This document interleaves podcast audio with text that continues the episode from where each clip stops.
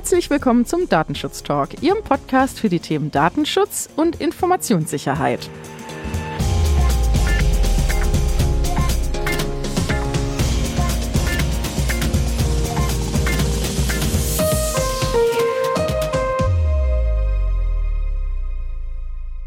Wir begrüßen Sie zu einer weiteren Ausgabe unserer wöchentlichen Datenschutz-News. Heute ist Freitag, der 26. Januar 2024.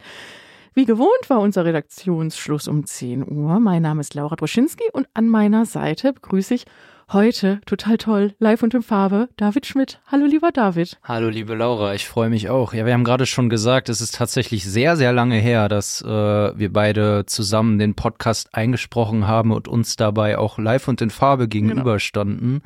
Auch keine technischen Herausforderungen dieses Mal. Das ist ähm, auch immer eine besondere Sache bei uns. Also freut mich ganz besonders. Das darfst du hier nicht sagen, wir sind doch Profis.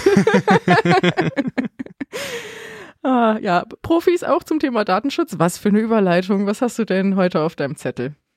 Ähm, es gibt was Neues zum AI Act, da ist der Trilog jetzt abgeschlossen, da möchte ich drüber berichten. Dann gab es einen Angriff auf Subway. Ähm, ich habe ein Urteil mitgebracht vom Landesarbeitsgericht Thüringen, da geht es um die Löschung einer Abmahnung und ein Lesetipp darf natürlich auch nicht fehlen. Wie sieht's bei dir aus? Ja, ich habe einmal mitgebracht ein neues Millionenbußgeld für Amazon, ist ja auch heute unser Top-Thema. Dann eine weitere Entscheidung des Europäischen Gerichtshofs zum Thema Schadensersatzanspruch.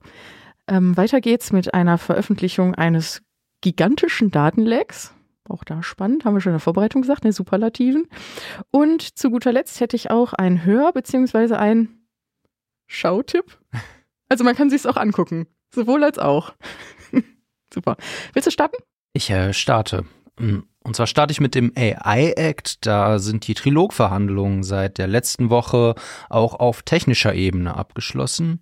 Ein Punkt, der noch offen war, war, ob automatische Gesichtserkennung zulässig sein soll und wenn ja, zu welchen Zwecken. Es wurde sich jetzt darauf geeinigt, dass diese möglich sein soll, zum Beispiel zur gezielten Suche nach bestimmten potenziellen Opfern von Straftaten oder nach vermissten Kindern. Auch die Suche nach Verdächtigen und Straftätern soll jetzt doch zulässig sein. Der Text wurde jetzt an die Mitgliedstaaten zum Check weitergegeben, die in Kürze dann ihr finales Votum abgeben sollen, ehe das EU-Parlament dann am Zug ist. Ja, schauen wir mal, wie es da weitergeht. Ich glaube, das Jahr wird da nochmal spannend. Mit Sicherheit. Meine erste Nachricht heute befasst sich mit einem Bußgeld der französischen Aufsichtsbehörde. Diese verhängt eine Millionenstrafe gegenüber Amazon. Die Logistiksparte des US-Konzerns soll demnach 32 Millionen Euro Bußgeld zahlen für ein System zwecks Überwachung der Aktivitäten und Leistungen ihrer Mitarbeiter. Schon ein harter Vorwurf, den da die französische Aufsicht äh, ausspricht, denn sie haben festgestellt, dass es zu einer dauerhaften Überwachung ab Betreten einer Lagerhalle der Beschäftigten wohl gibt. Konkret ausgewertet sollen wohl die Scangeräte werden und ähm, ja, wie man dort denn arbeitet, das muss man auch rechtfertigen, wenn es eben zur Unterbrechung gekommen ist. Denn diese Scangeräte äh, prüfen nicht nur die Scangeschwindigkeit oder geben hier Alarme, wenn diese zu schnell sind, sondern auch, wenn beispielsweise ähm, zwischen einer und zehn Minuten Pause mit dem Gerät gemacht wird, ähm, dann gibt's schon eben eine Meldung, die auch wohl im Anschluss gespeichert und für 31 Tage statistisch ausgewertet wird. Hier sieht die französische Aufsicht eine unzulässige Datenverarbeitung und absolut auch Unverhältnismäßigkeiten, da auch ein legitimes Interesse für sie nicht erkennbar ist. Für sie gibt es eben weitere zahlreiche Indikatoren, die es möglich machen würden, Qualität und Sicherheit der Arbeit in den Lagern zu überprüfen. Demnach eben auch der hohe Bußgeldbescheid. Amazon hat schon bekannt gegeben, dass sie in Berufung gehen werden ist ja wie auch das andere hohe Bußgeld, wie wir das ja auch schon hatten, ähm, jetzt wenig überraschend, dass sie sich dagegen wehren. Auch da bin ich mal gespannt, wie viel sie denn am Ende zahlen werden, Schrägstrich müssen. Ja, aber nicht schön, diese Vorwürfe. Kann ich nur den Kopf schütteln. Ja, und halt auch in, dem, äh, in den Ausführungen, die man so dazu liest. Also ist ja auch, ja, logischer Menschenverstand, wie sehr sich da doch die Mitarbeiter dann auch unter Druck gesetzt fühlen. Selbst wenn vielleicht es nicht ausgewertet werden würde, aber es trotzdem zu diesen Alarmmeldungen am Scanner kommt, muss hm. man auch sagen, ähm, würde ich vielleicht auch nicht wollen, dass dauernd meine umliegenden Mitarbeiter darüber informiert werden, dass ich gerade zu schnell, zu langsam, zu kurz arbeite. Aber dass es dann auch noch zu rechtfertigen kommen muss, also dass man dann eben bei seinen Vorgesetzten vorsprechen muss, das ist natürlich schon ein harter Vorwurf. Ich mache weiter mit der Fastfood-Kette Subway. Die soll Opfer eines Angriffs der Hackergruppe Lockbit geworden sein. Lockbit behauptet, in einem Post im Darknet in die IT-Systeme von Subway eingedrungen zu sein und immerhin 100 Gigabyte Daten erbeutet zu haben, darunter Gehälter der Mitarbeiter, des Franchisegebers, Franchise-Lizenzgebühren, Franchise-Kommissionszahlungen, Umsätze einzelner Restaurants und weitere. Subway wurde von der kriminellen Gruppe bis zum 2. Februar Zeit gegeben, sich an diese zu wenden. Die Höhe der Forderungen, die Lockbit an Subway stellt, sind nicht bekannt. Vielleicht ja das Rezept für die Kekse. die besonders gut sind, wie ich finde. Ja, das stimmt. Also das würde ich verlangen. Du bist so richtiger Krimineller. Mit dir will man sich's nicht anlegen. Gut so. Richtig. Der Europäische Gerichtshof urteilte am 25. Januar ein weiteres Mal zum Thema Schadensersatzanspruch und ist zu dem Ergebnis gekommen, dass eine kurze Offenlegung von Daten nicht für einen entsprechenden Anspruch ausreicht.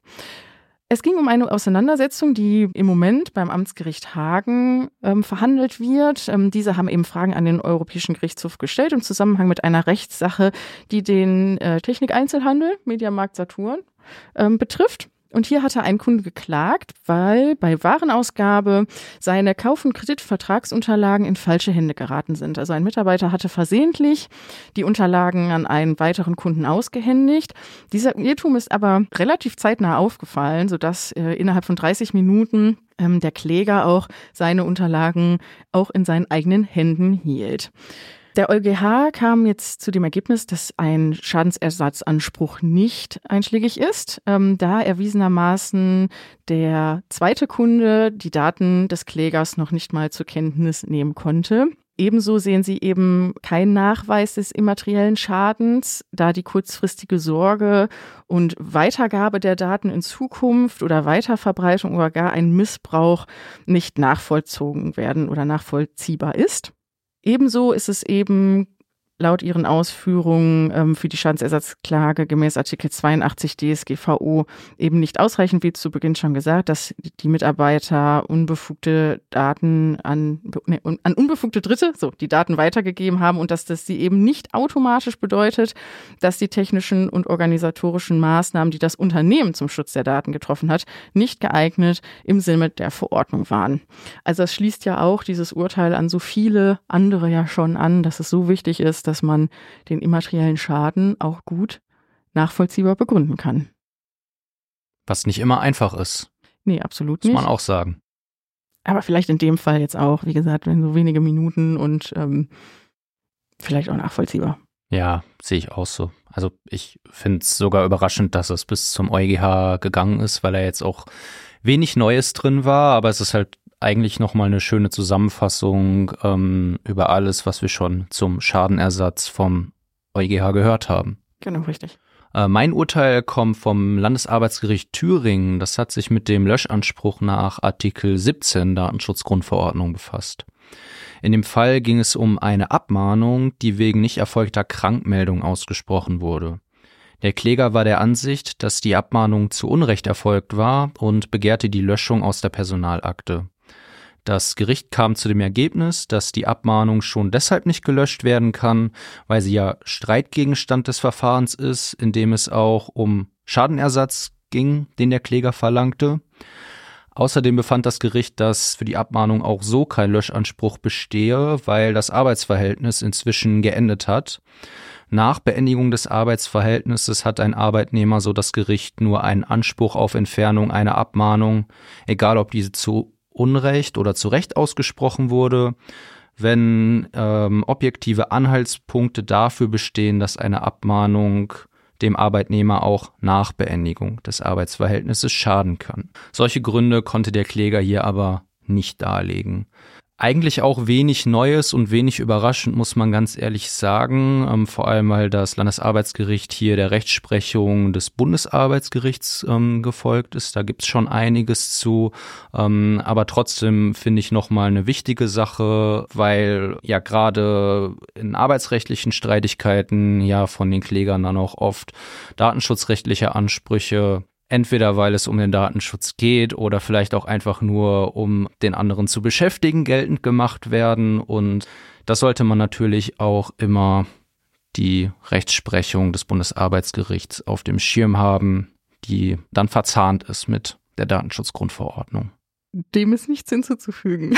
Ich habe noch überlegt, ob ich irgendwas Kluges dazu sage, aber mir fällt nichts ein. Du hast es schon gut ausgeführt. Ja.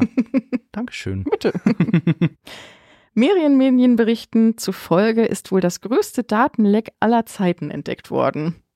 Mother of all breaches, wir haben im Vorfeld schon gelacht, ähm, wird es in diesen Kreisen genannt. Und ähm, es handelt sich ja um eine unfassbare Größe von 12 Terabyte ähm, Daten beziehungsweise 26 Milliarden Datensätzen, die wohl aus alten Sicherheitsverletzungen kommen oder stammen. Es handelt sich hierbei beispielsweise um alte Nutzerdaten von LinkedIn, Twitter und anderen Plattformen. Ähm, erst war der Verdacht im Raum, dass es sich um ein neues Datenleak handelt. Ähm, allerdings hat dies schon der Gründer des Passwortprüfdienstes Have I Been Pawned Try Hunt widerlegt. Ähm, er sagte, diese Datensätze, die jetzt hier entdeckt worden sind, sind auch bei Ihnen bereits bekannt. Und ja, ich bin immer wieder überrascht. Also er hat auch berichtet, dass erst kürzlich seinem Dienst rund 104 Gigabyte äh, große Datenbank mit 70,8 Millionen E-Mail-Adressen hinzugefügt worden sind. Also es ist ja schon Wahnsinn, was in dem mhm. Bereich so los ist. Es überrascht einen immer wieder, aber es ist natürlich in heutiger Zeit auch so ein bisschen nachvollziehbar, weil das natürlich ein gängiges Mittel ähm, des Angriffs ist. Ähm, aber ich glaube, wir werden nicht müde, immer wieder zu betonen, dass ähm, bei Verdacht, dass vielleicht das das eigene Passwort gehackt worden ist, ähm, man doch besser dieses ändern sollte und sich, falls nicht bisher schon geschehen, zwei oder mehr Faktor-Authentifizierung immer wieder aktivieren lassen sollten. Dem habe ich jetzt nichts hinzuzufügen. Außer dass Mother of All Breaches natürlich ein Superlativ ist, mit dem man vorsichtiger umgehen sollte, finde ich. Ja, und wir schon gesagt haben, und du hast es gesagt zur Einleitung, wäre auch ein schöner Kinostreifen. Ein schöner Kinostreifen, in dem ich mir gut Jean-Claude Van Damme, ähm, Vin Diesel und The Rock vorstellen könnte. Ja, ja, ja sind wir mal gespannt. Dann ähm, gehe ich über zu meinem Lesetipp. Und der ist das neu veröffentlichte FAQ des Bundesbeauftragten für Datenschutz und Informationsfreiheit zum E-Rezept. Aufgrund der vielen Nachfragen zur Einführung des E-Rezepts hat der BFDI eine Übersicht mit den Antworten auf die am häufigsten gestellten Fragen hierzu veröffentlicht. Und da kann ich direkt auch eine kleine Anekdote zu erzählen. Ich war nämlich in der letzten Woche beim Arzt und habe ein Rezept bekommen und ähm, ich wurde von der Vorzimmerdame gefragt, ob ich denn weiß, wie das E-Rezept funktioniert und ich habe da tatsächlich gelogen und Ja gesagt. Was? Grund, Grund, dafür war, dass die ziemlich schlecht gelaunt war und ähm, ich nicht so Lust darauf hatte, dass sie mir das jetzt erklärt. Aber ich kann ja jetzt das FAQ nachlesen und dann äh, weiß ich auch, wie ich an, mein, an meine Medikamente drankomme. ich hatte auch noch keine Erfahrung damit. Ja, ich bin gespannt, was du erzählst. Ob es funktioniert hat. hm. Ich habe als allerletztes einen Hörtipp mitgebracht oder wie ich ja schon zu Anfang sagte, wir können es uns auch ansehen bei YouTube. Und zwar war unser lieber Kollege Heiko zu Gast bei Nico Werner im Podcast Cybersecurity ist Chefsache. Den Link zu YouTube packen wir hier gerne mit in die Show Notes. Die beiden haben sich unterhalten zu dem ja gerade sehr aktuellen Thema künstliche Intelligenz und Datenschutz.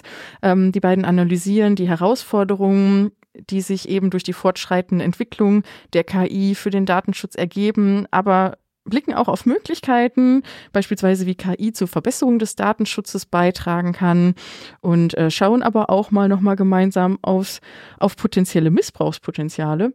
Also wie gesagt, ich finde jeder ähm, oder hier sei jedem äh, diese Folge auch ans Herz gelegt, mal reinzuhören. Ich habe es noch nicht getan, aber das steht fürs Wochenende ganz oben auf meinem Zettel. Sehr gut. Und damit schließt sich ja der Kreis. Wir haben mit AI angefangen und wir enden heute auch mit AI. Oh, wie cool. ja, lieber David, vielen Dank. Danke dir, Laura. Hat wieder sehr viel Spaß gemacht. Äh, ja, liebe Zuhörerinnen und Zuhörer, vielen Dank auch für Ihre Zeit. Wir freuen uns sehr, dass Sie ähm, ja, auch heute wieder eingeschalten haben. Ähm, bleibt nichts mehr, als Ihnen ein schönes Wochenende zu wünschen und mich bis zum nächsten Mal zu verabschieden. Bis dahin. Bis dahin. Tschüss.